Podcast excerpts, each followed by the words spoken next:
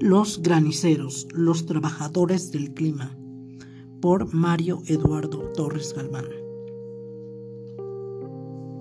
Desde tiempos inmemoriales se han realizado en los volcanes del Valle de México ceremonias de petición de lluvias.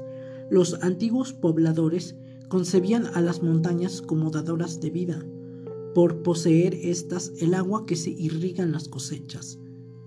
Con la llegada de los españoles, estas costumbres se fusionaron con el cristianismo, resultando en un sincretismo cultural que sus habitantes han sabido guardar y transmitir de generación en generación hasta nuestros días.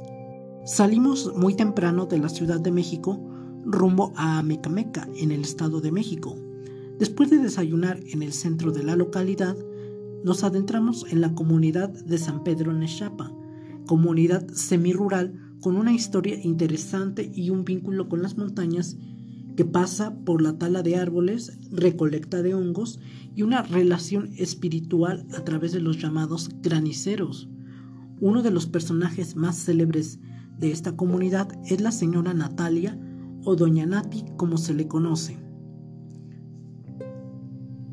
Al llegar a la comunidad preguntamos por doña Natalia quienes nos dicen que no está, pues está trabajando en su puesto de quesadillas que vende sobre la carretera que conduce al volcán Popocatépetl. Llegamos al lugar en donde, en un sencillo puesto, doña Natalia despacha sus quesadillas y tortillas que se ofrecen a turistas y locales. A este espacio llegan también investigadores que buscan a doña Nati para entrevistas a televisoras nacionales periodistas o académicos para conocer de viva voz la tradición que representa Natalia. Ella o sus hijas despachan a sus asiduos comensales o clientes que son deleitados con sus quesadillas de hongos silvestres. Ahí nos platica doña Natalia que su conocimiento es amplio, pues sabe de plantas medicinales, curaciones, rituales y etcétera. Asimismo, también nos platica que los y las graniceras o tiemperas son porteras del mundo espiritual que subyace en la tierra, encargadas de los fenómenos meteorológicos, como ahuyentar las lluvias fuertes y el granizo, que son los que dañan a las cosechas. Pero también se encargan de atraer a las lluvias de una manera moderada para unas buenas cosechas.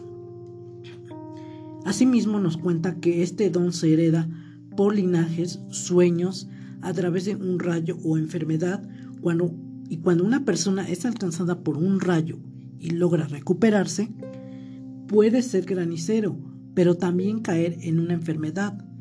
Esto es una forma de entrar a este espiritual grupo. Cuando alguien enferma debe ser presentado ante los trabajadores del temporal para ser curado. La enfermedad fue la forma en que Doña Nati fue llamada a trabajar el tiempo de lluvias.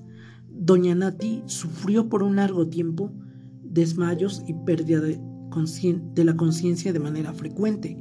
Consultó médicos sin lograr recuperarse, hasta que los graniceros de su comunidad, otros hombres y mujeres elegidos por un rayo, le curaron y le dijeron que debía servir a las nubes fue ahí cuando obtuvo salud y el compromiso de un trabajo ritual para llamar la lluvia.